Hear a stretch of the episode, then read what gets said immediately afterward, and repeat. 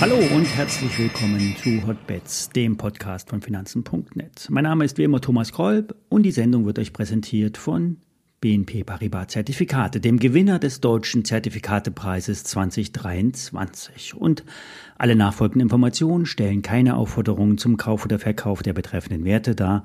Bei den besprochenen Wertpapieren handelt es sich wie immer um volatile Anlagemöglichkeiten mit hohem Risiko. Dies ist keine Anlageberatung und ihr handelt immer auf eigenes Risiko.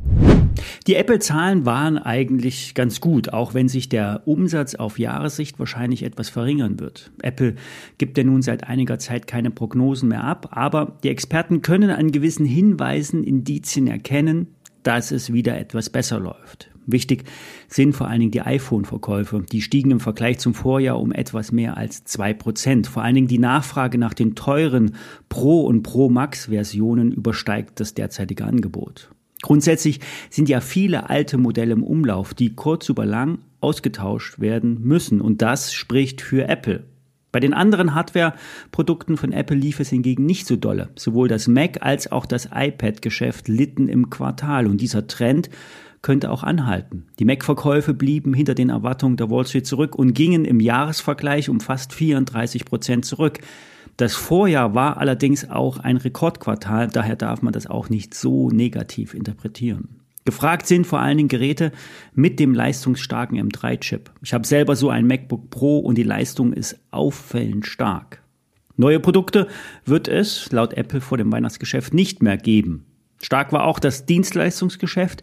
Hier stieg der Umsatz um 16 Prozent auf über 22,3 Milliarden US-Dollar.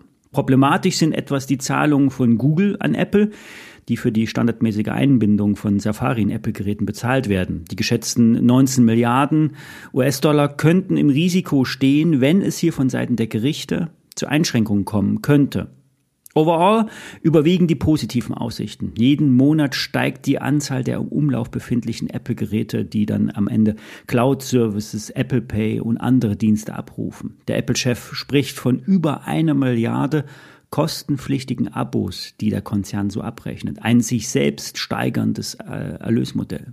Problematisch ist das Geschäft in China. Auch wenn ein iPhone-Bann von den Behörden dementiert wurde, geht der Absatz schlussendlich zurück. Der Trend wird auch unumkehrbar sein. Die Chinesen werden Apple weniger nachfragen und das ist politisch motiviert. Die Aktie kommt nun aus charttechnischer Sicht an den oberen Bereich eines Abwärtstrendes. Es könnte sein, dass die Aktie hier scheitert und eintritt. Entscheidend wird sein, wie die Analysten sich nach den Zahlen äußern. Die Aktie ist, das wissen wir, die wichtigste Aktie der Welt aus Sicht der Marktkapitalisierung. Dementsprechend hoch ist die Gewichtung und der Trigger für die Indizes. Kommen wir zum Trade vom Montag. Hier hatte ich die Chance auf eine Erholung gesehen und vorgestellt, umsetzbar mit einem Discount Call. Wer das mitgemacht hat, sollte nun die Gewinne mal mitnehmen, nicht zu gierig werden. Der DAX könnte sich noch ähm, höher entwickeln, aber Vorher könnte er noch mal etwas korrigieren. So sieht es auch Ingmar Königshofen. Ich hatte Ingmar gestern Abend in meinem YouTube-Kanal zu Gast. Wir haben über das Daytrading mit Discount-Optionsschein gesprochen. Schaut doch gerne mal vorbei. Hört euch Ingmars Einschätzung zum Markt und zum Trading an. Er weiß wirklich, von was er spricht, auch wenn er manchmal, nach meiner Meinung nach, etwas hohe Risiken eingeht.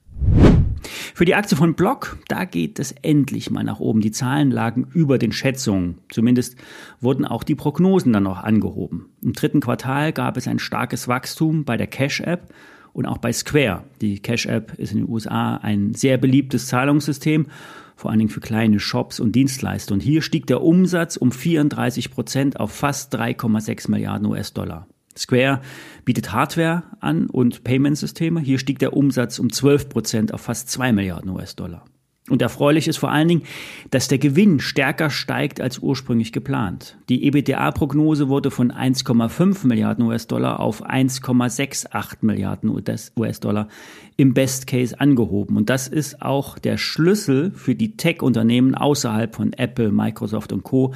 Die unrentablen Tech-Firmen müssen rentabel werden und Block scheint das zu gelingen. Der Umsatz stieg um 24 Prozent und vor allen Dingen auch der Umsatz im Bitcoin legte kräftig zu. Die Aktie ist seit Monaten in einem steilen Sinkflug. Für eine Trendwende ist es zwar noch zu früh, aber 40 Dollar ist ein Boden, über 50 Dollar würde sich die Hoffnung verfestigen. Ich bin hier investiert. Das nur als Hinweis. Apropos Sinkflug. Die Aktie von Lufthansa hat sich endlich aus ihrem Abwärtsstrudel gelöst. Der Wert hat sich seit dem Frühjahr fast halbiert und gestern dann die erlösende Meldung. Die teuren Flugtickets haben der Airline ein sehr gutes Quartal abgegeben. Der Konzernumsatz stieg im dritten Quartal um 8 Prozent im Vergleich zum Vorjahr. Der operative Gewinn lag bei 1,5 Milliarden Euro, 30 Prozent über dem Vorjahr. Lufthansa hat dann zudem die Gesamtjahresziele bestätigt. Es soll ein EBIT von mindestens 2,6 Milliarden Euro erreicht werden. Und damit lege das Unternehmen wieder in der Region des Gewinns vor der Krise. Unklar ist trotzdem, warum die Aktie die letzten Wochen so stark gefallen ist. Barclays senkte heute Morgen das Kursziel der Lufthansa von 14 Euro auf 12,50 Euro, bleibt aber bei Overweight. Erst über 7,50 Euro würde in der Aktie der Abwärtstrend überwunden werden.